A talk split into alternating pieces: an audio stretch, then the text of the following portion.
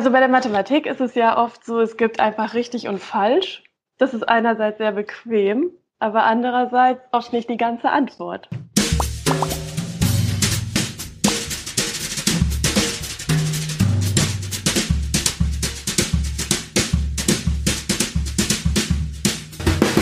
Hallo ihr Lieben, mein Name ist Angela Di Giacomo. Ich bin die Initiatorin des Wundernova Frauensommer und Pinkfestes. Es fand letztes Jahr in Berlin das erste Mal statt und ähm, ward geboren als eine private Initiative von mir. Ähm, ich wollte Frauen auf der Bühne zeigen, die genauso viel Spaß haben an ihrem Beruf wie ich und äh, die sozusagen ihre Leidenschaft transportieren auf das Publikum. Ich habe mich sehr gefreut, weil auch viele Jugendliche dabei waren und ähm, Heute freue ich mich, Professor Dr. Nora Tech dabei zu haben. Ich versuche es richtig auszusprechen, es ist ein ungarischer Name. Ähm, und äh, ich hatte sie eingeladen, in diesem Jahr beim Sommerfest zu sprechen, nämlich in unserem Ethikpanel. Jetzt ist im Augenblick nicht klar, ob das Sommerfest am 20. findet. Und deswegen habe ich gedacht, stelle ich sie euch heute einfach mal per Video vor. Hallo Nora. Hallo. Hi. Ähm, wir haben uns ja letztes Jahr kennengelernt im November dank Kapital, diesem tollen Wirtschaftsmagazin. Die ähm, rufen ja jedes Jahr äh, die Top 40 unter 40 in Deutschland aus. Und äh, bei der Veranstaltung dazu haben wir uns getroffen. Es hieß, äh, wir seien die Generation der Weltverbesserer und Anpacker. Äh, ich zähle mich mal zu den Anpackern, nicht zu den Weltverbesserern. Aber dich zu den Weltverbesserern. Hast du eine Ahnung, warum ich das annehmen könnte. Oh, das ist aber schmeichelhaft. Dankeschön. ähm, ja, vielleicht durch die Forschung. Ich beschäftige mich halt viel mit äh, Marktthemen und Moral und äh, ja, bemühe mich darum, Märkte auch aus dieser moralischen Perspektive zu diskutieren. Was in der Ökonomie in den letzten Jahrzehnten nicht immer passiert ist. Du versuchst ja die Märkte fairer zu machen und ähm, machst das von Karlsruhe aus. Willst du uns kurz sagen, wie du Professorin wurdest? Du bist ja noch wahnsinnig jung und äh, Professor zu sein und Professor zu werden ist ja ja die höchste Stufe oder die die man erreichen kann in der akademischen Laufbahn und nicht viele kommen dahin. Ich kenne viele, die es versucht haben und vorher abgezweigt sind. Du hast es geschafft. Erzähl mal kurz. Äh, ja, also das stimmt. Der, der Werdegang ist mitunter ein bisschen langwieriger und äh, auch riskant. Ähm, in meinem Fall war es so, es ging über Bonn. Also ich wurde in Bonn ausgebildet, habe da promoviert, war dann da auch noch als äh, Postdoc, als akademische Rätin und bin dann Professorin in Bamberg geworden. Und das war relativ früh. Also insofern hatte ich wahrscheinlich auch Glück, dass ich nie in diese total stressige Phase gekommen bin, ja, wo man vielleicht so auf die 40 zugeht und gar nicht mehr weiß, wo lande ich und kann ich Professor werden oder muss ich mich umorientieren. Das ist wirklich was, was viele, äh, nicht nur in unserem Fach, in, in allen möglichen Fächern, äh, dann irgendwann sehr besorgt. Aber diese Situation hatte ich dadurch nicht. Also da, da kann ich mich sehr glücklich schätzen. Ich wurde relativ früh berufen, mit Anfang 30 und war dann Professor und damit ja auch sicher und äh, das ist schon ein sehr befreiendes Gefühl, muss, äh, muss ich sagen. Und dann äh, kam, ja, so vor sieben Jahren ungefähr der Ruf nach Karlsruhe und seitdem bin ich am KIT. Ja, du sprichst davon, dass du Glück hattest. Ähm, äh, ich meine, du hast ja auch extrem getoppt. Du warst ja in Bonn, habe ich gelesen, hattest du die beste Dissertation über alle ähm, Bereiche hinweg. Also so ganz rein äh, aufs Glück zu schieben kann man es ja nicht, oder? Was genau hast du denn studiert? Das fand ich nämlich sehr interessant bei unserer Begegnung. Ja, ich habe relativ breit studiert. Ähm, ich habe mich für Mathematik interessiert und für Philosophie und für Ökonomie dann mehr und mehr auch. Ähm, wobei ich sagen muss, ich hatte am Anfang gar keine Idee davon, was Ökonomie genau ist. Aus der Schule wusste ich es nicht so genau und äh, ich bin dann über Mitbewohner eigentlich darauf gekommen, dass das sehr, sehr spannend ist und dass es konkreter ist als die Philosophie, aber dass man eigentlich viele grundlegende Fragen über unser Zusammenleben, über unsere Gesellschaft ähm, eben auch in der VWL beantworten kann, als Verhaltensökonom. Ähm, also das stimmt. Ich hatte so einen relativ, relativ breiten Hintergrund, aber beides, die Mathematik und auch die Philosophie, ähm, kam mir sehr zugute dann äh, in der Ökonomie. Also ich, ich kann mich nicht beschweren. Aber äh, ja, am Anfang war es wirklich sehr, sehr breit und ich fand es gar nicht leicht zu entscheiden. Was, was interessiert mich denn jetzt am meisten? Und was hatte ich an der Mathematik ähm, also sozusagen und der Kombination mit Philosophie so ähm, fasziniert?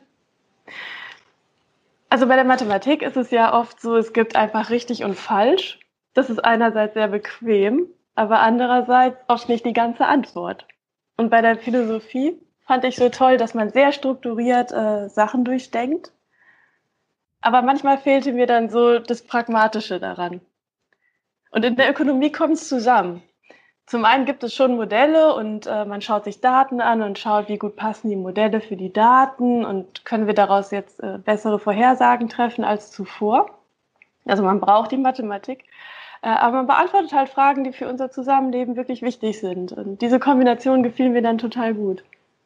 Kannst du uns ein paar Beispiele nennen?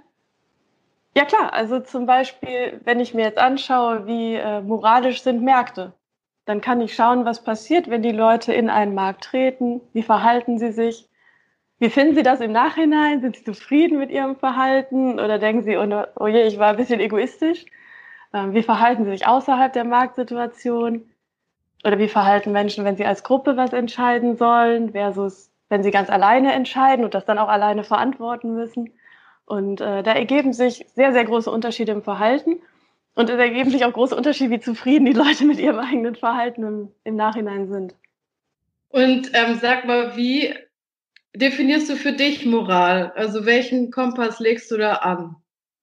Das ist eine sehr, sehr gute Frage natürlich. Ähm, wenn man über verschiedene Kulturen schaut und sucht, was gibt es für Definitionen von Moral, dann ist das natürlich schwierig auf einen Nenner zu bringen. Aber eine Sache, die scheint in ganz vielen Kulturen wichtig zu sein, und das ist ungerechtfertigter Schaden. Jemand anderem ungerechtfertigten Schaden zuführen. Das ist, das ist nicht okay, das ist unmoralisch. Und das leitet auch so ein bisschen meine Forschung. Ich versuche halt was zu finden, wo ein Teil der Menschen sagt, das finde ich moralisch problematisch. Und schau dann, wie entscheiden die Menschen, wenn sie dann vielleicht nicht mehr alleine verantwortlich sind, sondern eben zum Beispiel als Marktagent aktiv werden und vielleicht viel profitorientierter handeln. Also du sagst, es gibt sozusagen ähm, Unterschiede, auch länderweise, wie Moral gesehen wird und was sozusagen ähm, als moralisch betrachtet wird. Aber du sagst, ein gemeinsamer Nenner ist, dass ähm, wir es als ähm, unmoralisch erachten, anderen Menschen Schaden zuzufügen. Ja, Schaden an dritten Parteien. Also es gibt sogar, es geht sogar so weit, dass Schaden an der Natur auch etwas ist, das eigentlich in sehr vielen Kulturen äh, als problematisch angesehen wird, wenn es ungerechtfertigt ist. Also insofern kann man es schon mhm. weiterfassen. Es müssen nicht nur andere Menschen sein, aber andere Lebewesen. Ja, ungerechtfertigt ist ja auch wieder so ein äh, weit dehnbarer Ausdruck. Oder ist das für dich relativ klar definiert? Nein, du hast vollkommen recht. Das ist alles, äh, das sind, das sind wirklich alles ähm, Termini, die man füllen muss, auf jeden Fall. Aber das ist für meine Forschung auch nicht ganz so wichtig, denn ich denke, es hängt auch sehr daran, wie entwickelt ist eine Gesellschaft oder wie hart ist das Leben für die Menschen. Ähm, ich habe mir zum Beispiel oft so Aufbauten angeschaut, wo es darum ging, kann ich selbst einen Profit für mich machen oder rette ich ein Mäuseleben? Und das waren Mäuse, die sonst sicher gestorben wären, aus Tierlaboren, gesund, aber überzählig. Das ist leider wirklich äh, der Ausdruck, äh, der für diese Mäuse benutzt wird. Und das sind Tiere, die werden einfach getötet, weil man sie für Forschung nicht braucht. Und was wir in den Studien dann den Leuten angeboten haben, ist, du kannst diese Tiere jetzt retten, wenn du möchtest. Du kannst so eine Maus retten. Aber du kannst auch sagen, nein, sie soll sterben. Das wird sie ja sowieso sonst. Äh, und dann machst du einen Profit für dich selbst. Und da kann man jetzt sagen, das ist vielleicht in unserer wohlhabenden westlichen Gesellschaft äh, wirklich ein Konflikt, ein moralischer Konflikt äh, für viele Leute, auch nicht für alle, aber für viele. Aber wenn man damit jetzt in wirklich ein viel ärmeres Land gehen würde, ja, wo die Leute vielleicht hungern, dann glaube ich nicht, dass das noch ein moralischer Konflikt wäre. Also man muss immer auf die Gesellschaft schauen, äh, in der man dann äh, arbeiten möchte. Ähm, mir kommt es halt mehr darauf an, was ist, wenn die Leute individuell sowas entscheiden Maus retten oder Profit? Und was ist, wenn Sie stattdessen als Marktakteur, als Käufer oder Verkäufer in einen Markt treten und genauso entscheiden, möchte ich Profit haben und die Maus dann eben verhandeln und töten oder verzichte ich darauf und rette die Maus? Und, und diese Unterschiede sind halt das, was mich vor allen Dingen ähm, umtreibt. Wir sehen halt in Märkten, ist es 80 Prozent der Leute völlig egal, was mit ihrer Maus passiert, aber individuell würde die Mehrheit ihre Maus retten.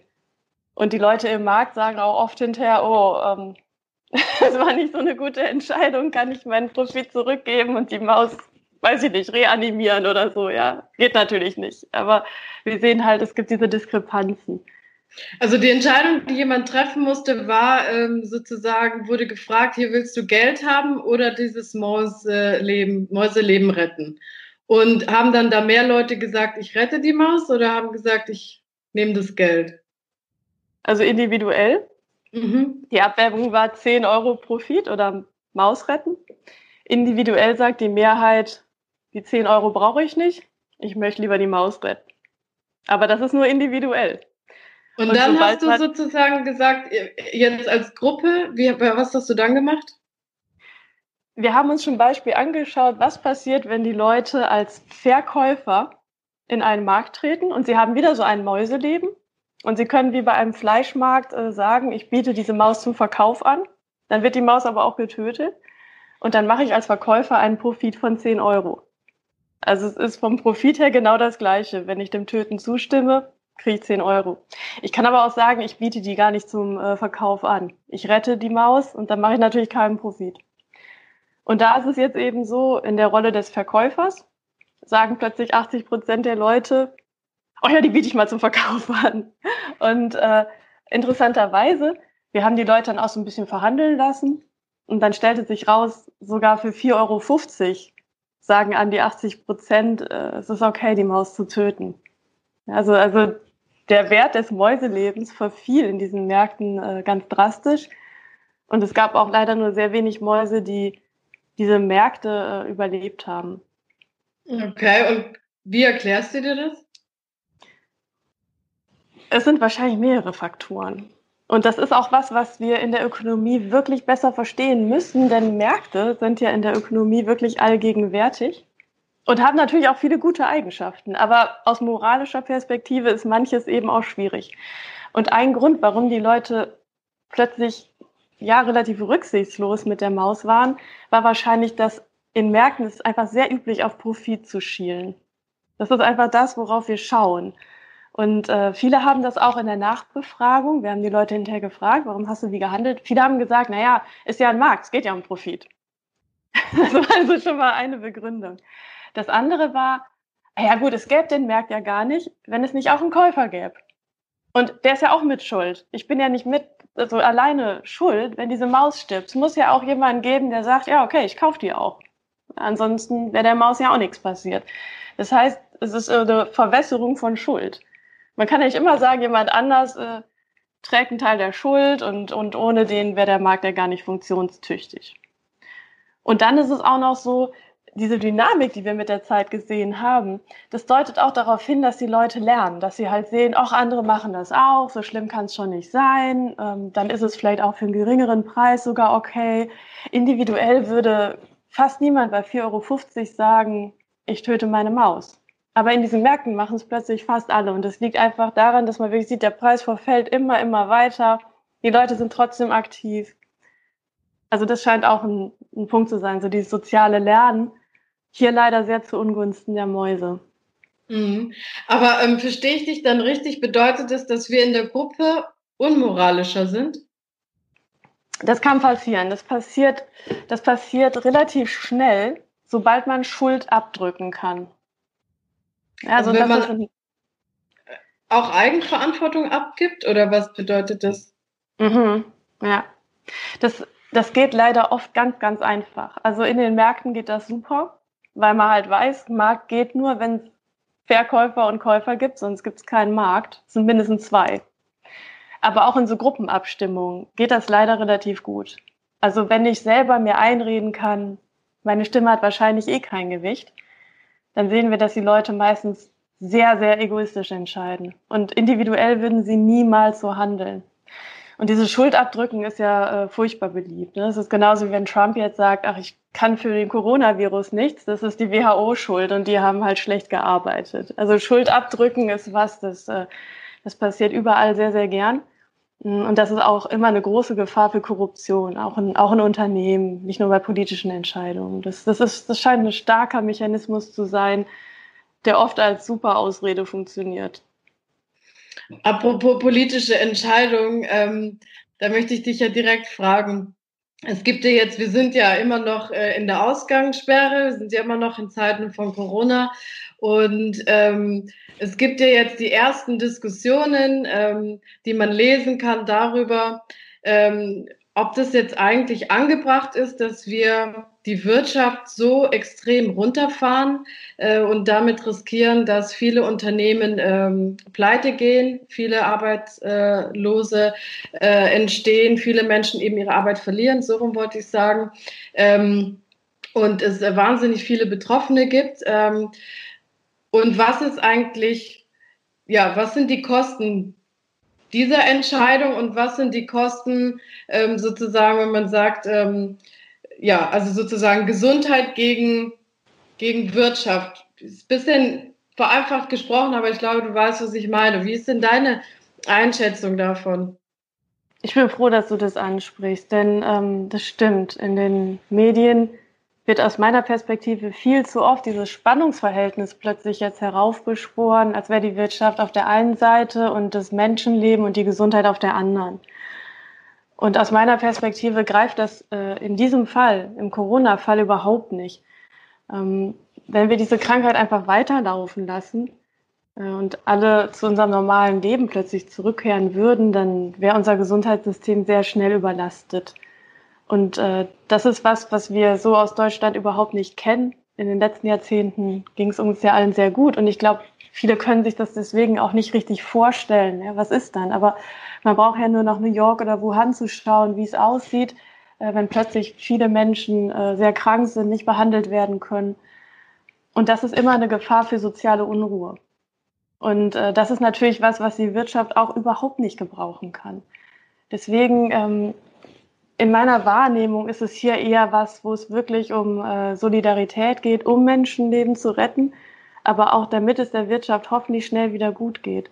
Und ähm, je besser wir es jetzt schaffen, diese Krankheit auszubremsen und die Situation zu stabilisieren, desto eher werden wir auch wieder zu einem normaleren Wirtschaftsleben hoffentlich zurückkehren können. Und wenn du sozusagen das betrachtest ähm, unter der Brille als Forscherin, mit den sozusagen Methoden, die du äh, gelernt hast, die du lehrst, also auch an deine Studenten weitergibst. Ähm, was kannst du uns da mitgeben? Wie wäre sozusagen, wie würdest du mit diesem moralischen Dilemma umgehen?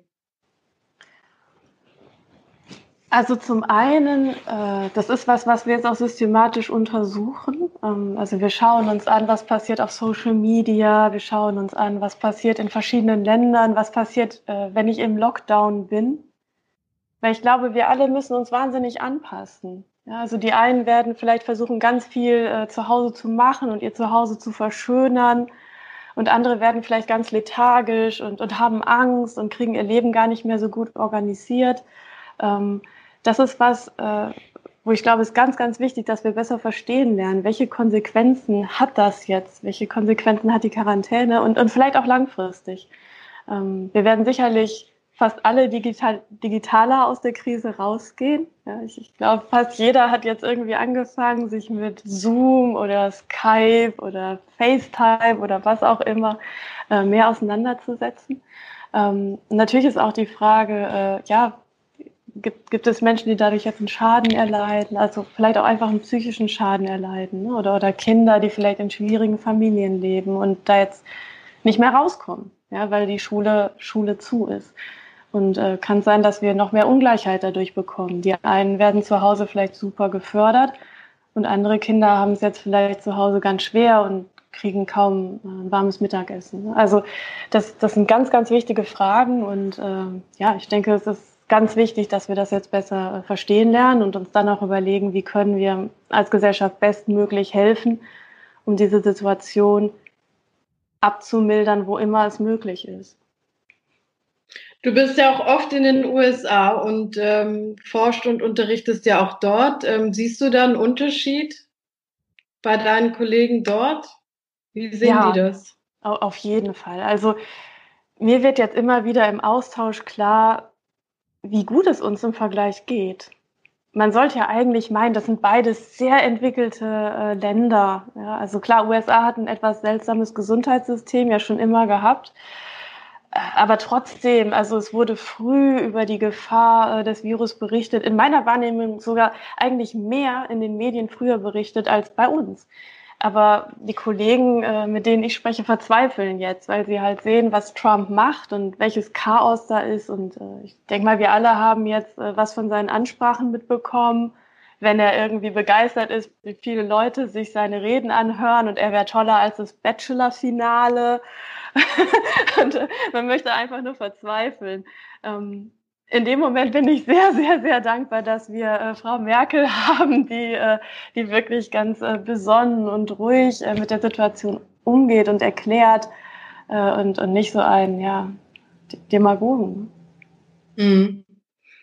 Du hast ja am Anfang der Corona-Krise schon, ähm, Anfang der Corona-Krise ist für mich so Anfang Mitte März, hast du ja schon einen Artikel auch herausgebracht in der Süddeutschen wo du uns ja auch ermahnt hast. Das heißt, du erforscht ja auch relativ praktikable äh, moralische Dilemma, die man hat. Und hast du so ein, einen Satz gesagt, wo ich dachte, ja gut, den muss man auch erstmal sagen können.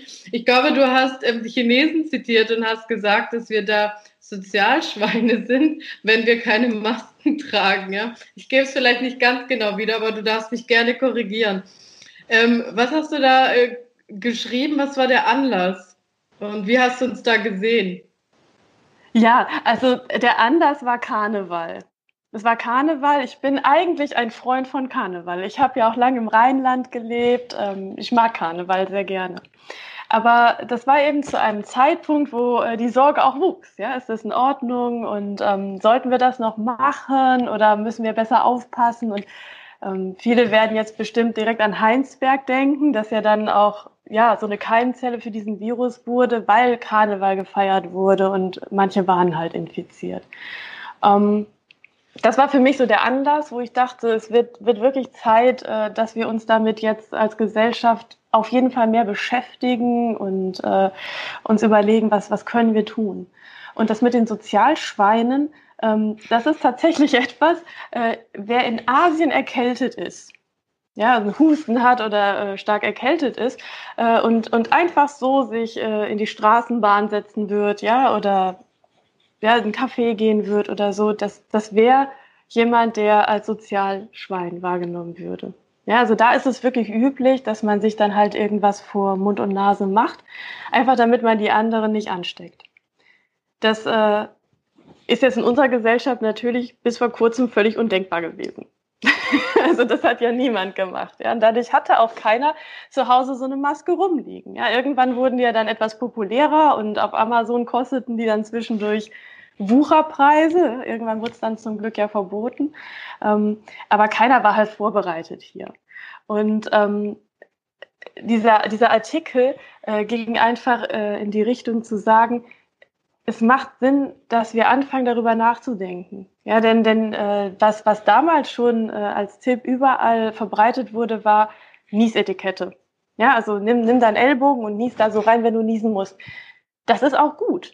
Das Blöde ist nur, das ist auch echt was, was man ein bisschen üben muss. Also von heute auf morgen schafft das fast keiner. Ja, manche Nieser kommen auch ganz schnell. Und wenn das da nicht total tief verankert ist, also aus der Gewohnheitsforschung wissen wir, äh, ich muss sowas 200 Mal gemacht haben. Und dann wird es vielleicht ein Automatismus. Ja, aber nicht von heute auf morgen. Und äh, da kann es dann sehr helfen, wenn man sich irgendwie versucht, dahin zu trainieren, ja, oder eben sagt, gut, ich, ich mache mir mal einen Schal irgendwie vor, vor den Mund oder so. Also das war äh, tatsächlich eine Anregung zu sagen, lasst uns drüber nachdenken und mittlerweile ist es ja so, dass äh, viele Länder, also auch in den USA zum Beispiel, die CDC äh, äh, empfehlen, denkt mal drüber nach. Macht euch doch irgendwas davor, ein Bandana oder ja, ein Schal oder ein Tuch oder so. Ähm, schaut, dass ihr die anderen nicht so, nicht so sehr ansteckt.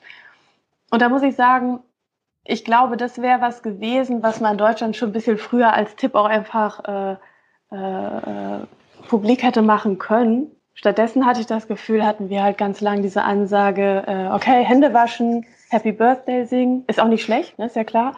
Ähm, aber ich glaube, viele würden ja gerne mehr beitragen. Und wenn dann immer gesagt wird, nein, Masken, das ist das Bescheuertste von der Welt und das hilft ja gar nichts und äh, ja, es ist einfach dumm, eine Maske aufzusetzen, dann, dann, dann finde ich das einfach die falsche Ansage für eine besorgte Bevölkerung. Es wird nicht 100% Schutz bringen, aber alle Spezialisten sagen, schaden wird es auf keinen Fall. Und ich habe deinen Artikel auch so ein Stück weit, also das, was ich so mitgenommen habe, nicht weil du das direkt geschrieben hast, aber das war so meine, mein Learning daraus. Da bin ich mal gespannt, ähm, was du dazu sagst. War ja auch ein Stück weit, moralisches Verhalten ist ja sozusagen, was eine größere Gruppe für richtiges Verhalten äh, sozusagen definiert hat. Äh, entweder tatsächlich auch schriftlich oder vielleicht auch äh, einfach, weil es überliefert ist. Und da habe ich mich gefragt, das wird sich ja wahrscheinlich auch bei uns ändern. Das Thema mit den Masken. Gehe ich jetzt mal von aus und habe ich mich gefragt, wie flexibel ist eigentlich moralisches Verhalten? Also wie oft wird es angepasst und siehst du das so? Ist es anpassungsfähig und muss es auch so sein? Absolut. Und ich bin auch ganz bei dir. Es ist ja auch nicht in Asien von ungefähr, dass es dort äh, eine starke Norm ist, dass ich meine Keime nicht überall durch die Gegend puste. Das liegt ja auch daran, dass sie wirklich Erfahrungen mit schlimmen Krankheiten gemacht haben. Also äh, H1N1, manche erinnert sich vielleicht noch, oder SARS, das war bei uns echt kein großes Thema zum Glück. Ja, da, da hatten wir wirklich kaum Fälle und äh, in asiatischen Ländern war das anders. Und äh, das ist natürlich ein Erfahrungsschatz, der dann auch in der Gesellschaft da ist. Und dann wissen alle, wir müssen echt aufpassen. Ja, und es ist eben nicht richtig, jemandem anderen voll ins Gesicht zu husten oder so. Ja, ist nicht okay. Und wir, naja, das waren halt irgendwelche Erkältungskrankheiten meistens. Das ist selbst eine normale Grippe ist meistens ja zum Glück nicht so gefährlich und äh, dadurch haben wir diese Norm nie entwickelt. Ich bin aber bei dir. Ich denke, wir werden diese Norm ähm, bald bekommen. Und, und wer weiß, vielleicht ist es dann auch so, dass wir in fünf Jahren weniger Grippe oder weniger Erkältungsfälle sehen werden, weil die Menschen auch dann gelernt haben, rücksichtsvoll miteinander zu sein. Und äh, da du ja dich auch mit, sage ich mal, so alltäglichen Sachen beschäftigst, fernab dieser, sage ich mal, abstrakteren Dinge, die ähm, in deiner Forschung noch passieren, die ich auch sehr spannend finde, beschäftigst du dich auch mit sehr alltäglichen Dilemmas, die wir haben. Und eine Frage, die ich äh, so immer mal wieder bei mir entstanden ist, weil ich ja auch lese, was du so ähm, publizierst und Podcasts, die du gibst, ähm, da habe ich den Eindruck bekommen, ist ein moralischer Mensch ein guter Mensch und ist man das jeden Tag? Also reicht es, wenn ich einmal am Tag was Gutes mache? Bin ich dann ein guter Mensch und ein moralischer Mensch? Oder wie siehst du das? Ja, ich glaube, es ist ganz gefährlich, in dieser Gutmenschenlogik zu denken. Ja, also ich glaube, es ist naiv zu denken, dass es äh, auf der einen Seite die Guten gibt und auf der anderen Seite die Bösen. Ähm, die meisten Menschen sind halt beides, so, so ein bisschen. Und es kommt auch sehr auf die Situation an, in der man drin ist. Ähm, aber was, was man klar sagen kann, ist, wenn jemand weiß, das eigene Handeln, das wird, das wird auch realisiert. Und das hängt wirklich nur an einem selber, äh, was passiert. Dann sind die meisten Menschen wirklich sehr, sehr verantwortlich. Die meisten sind dann sehr rücksichtsvoll und sehr solidarisch. Und äh, das ist natürlich was, was man, äh, was man nutzen kann, wo man zum Beispiel im Unternehmen schauen kann, können wir unsere Entscheidungswege vielleicht so gestalten, dass nicht so schnell verwässert, wer eigentlich die Verantwortung getragen hat. Also als Beispiel jetzt VW. Äh, wenn dann beim Dieselgate gesagt wird, ja gut, aber ich habe eine E-Mail geschrieben, da standen lauter Leute in CC, die hätten alle was machen können, keiner hat was gemacht, also so schlimm war es nicht. Also, also sowas, da kann man versuchen, mit äh, Organisationsstruktur vorzubeugen und diese Eigenverantwortung so stark wie möglich zu aktivieren. Und sowas kann dann eben helfen. Mhm. Also ja, in Unternehmen kann ich das sehen. Ähm, jetzt in unserem persönlichen Leben, denkst du, dass ähm, religiös sein da hilft? Also, weil jede Religion hat ja so, sag ich mal, im Christentum und Ostern ist ja nahe, kann man ja Religion mal anführen, ähm, äh, hat ja die zehn Gebote. Die Buddhisten haben ja bestimmte Lebensweisen, nach denen sie leben und äh, so ja auch andere Religionsgemeinschaften. Und da hat man ja immer diesen, ähm, Ja, also in Indien gibt es ja viel Karma-Punkte, ja. Also die Hinduisten glauben ja an das Karma und da kann man eben auch gute und schlechte Karma-Punkte, sag ich jetzt mal, vereinfacht ähm, sich schaffen. Hilft das, so einen moralischen Kompass zu haben? Also tatsächlich super interessante Frage. Ähm, bisher in allen Daten, die ich erhoben habe, äh, war Religiosität hilfreich. Mhm. Also insofern äh, würde ich sagen, ja.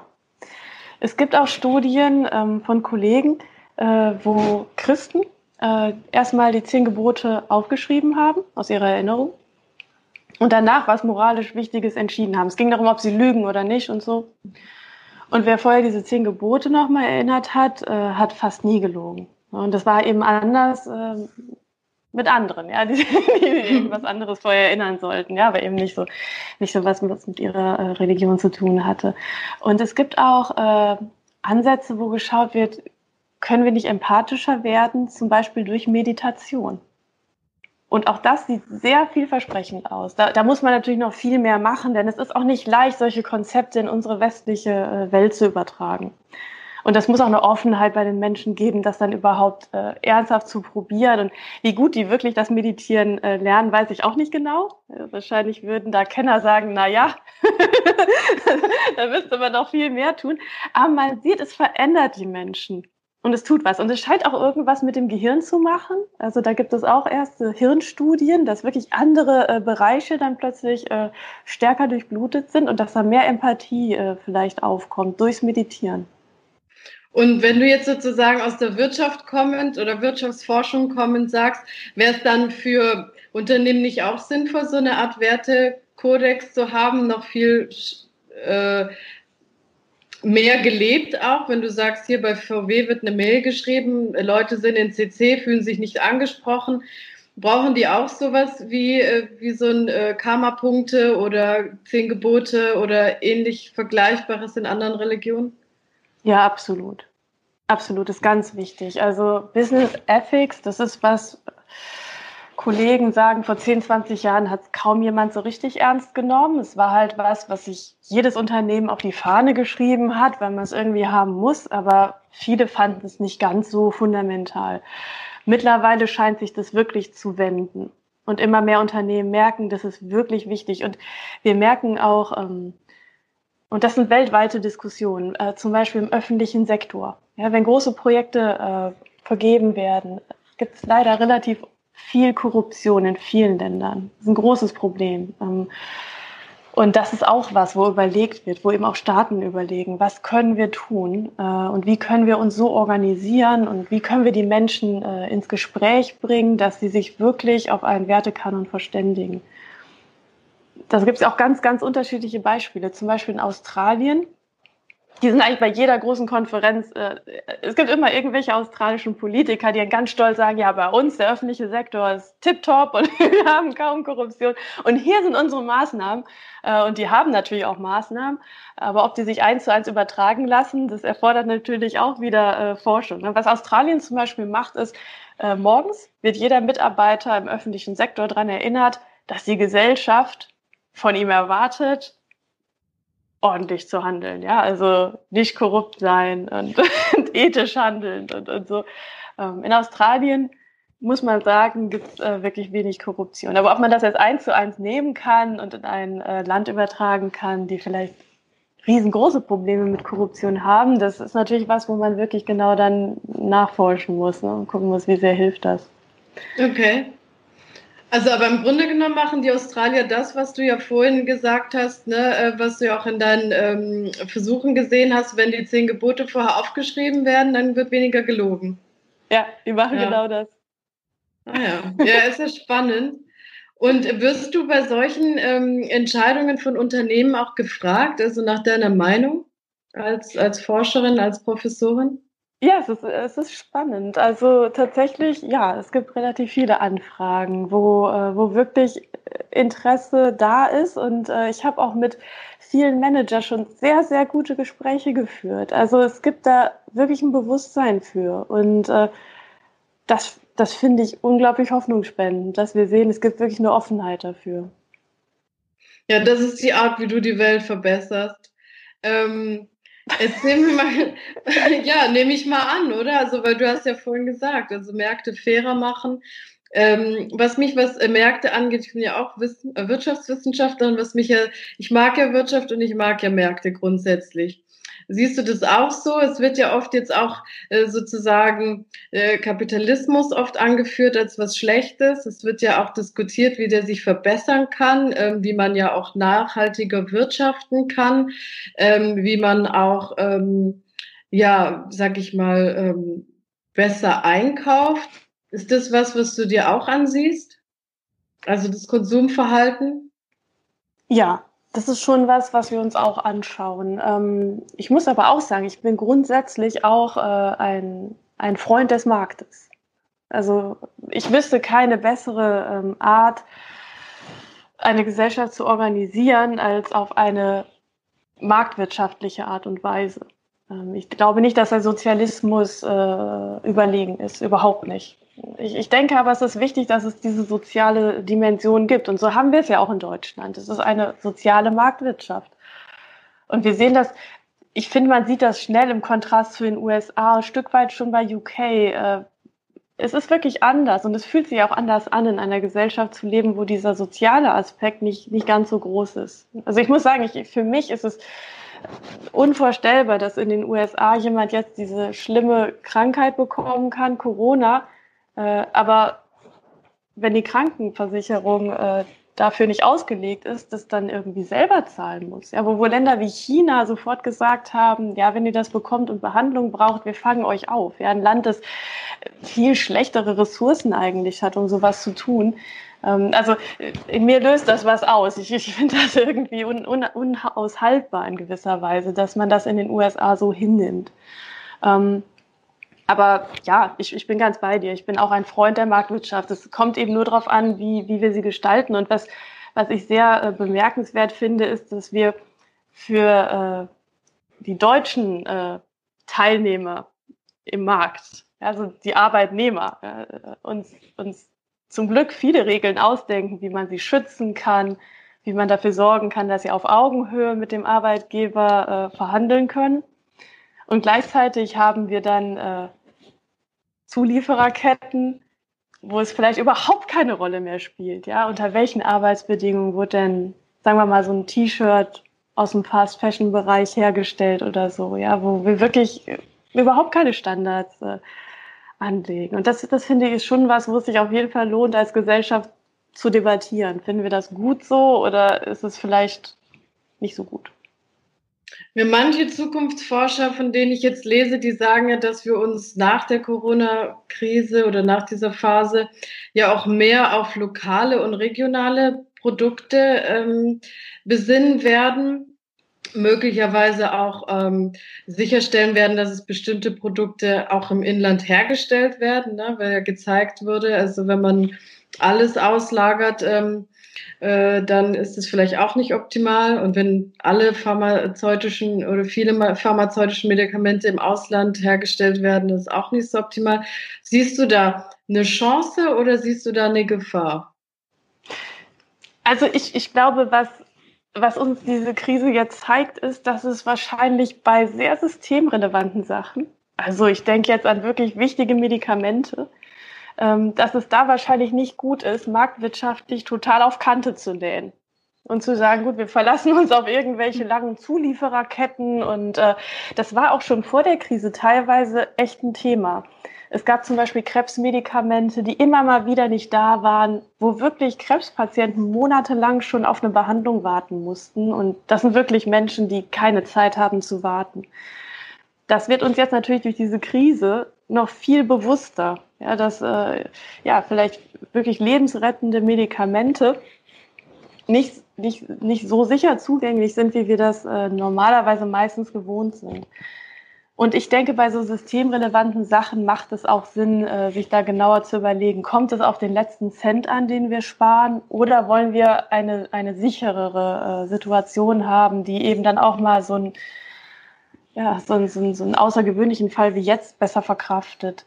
Aber zum Beispiel bei den Masken ist es jetzt so, ähm, wer hat in Heinsberg am Ende dafür gesorgt, dass wieder mehr Masken da waren? Äh, da haben eben auch dann äh, aus, aus China ja, Menschen gesagt, ja, wir, wir können jetzt helfen. Ja, wir haben es jetzt so das Gröbste hinter uns und äh, wir, wir können euch unter die Arme greifen. Also ich glaube, es ist äh, äh falsch zu denken, dass äh, globaler Handel verschwinden wird. Das glaube ich überhaupt nicht. Aber ich glaube, es macht schon Sinn zu überlegen, können wir uns ein bisschen krisenfester machen. Und es gab ja auch Pläne. Also es gab ja äh, Papiere, was, was würden wir denn im Pandemiefall machen und wie viele Masken sollten wir denn vorhalten. Das war ja teilweise auch einfach aus Kostengründen ähm, nicht so umgesetzt worden, wie es eigentlich geplant war. Und ich glaube, so diesen letzten Cent einsparen, das ist, das ist vielleicht was, wovon wir uns verabschieden werden. Und ich glaube, wir als Westen und als Europa und als Deutschland werden jetzt vielleicht auch aufwachen. Ich glaube, ich glaube, in Deutschland gab es lange diese Mentalität, oh ja, das ist ja in China.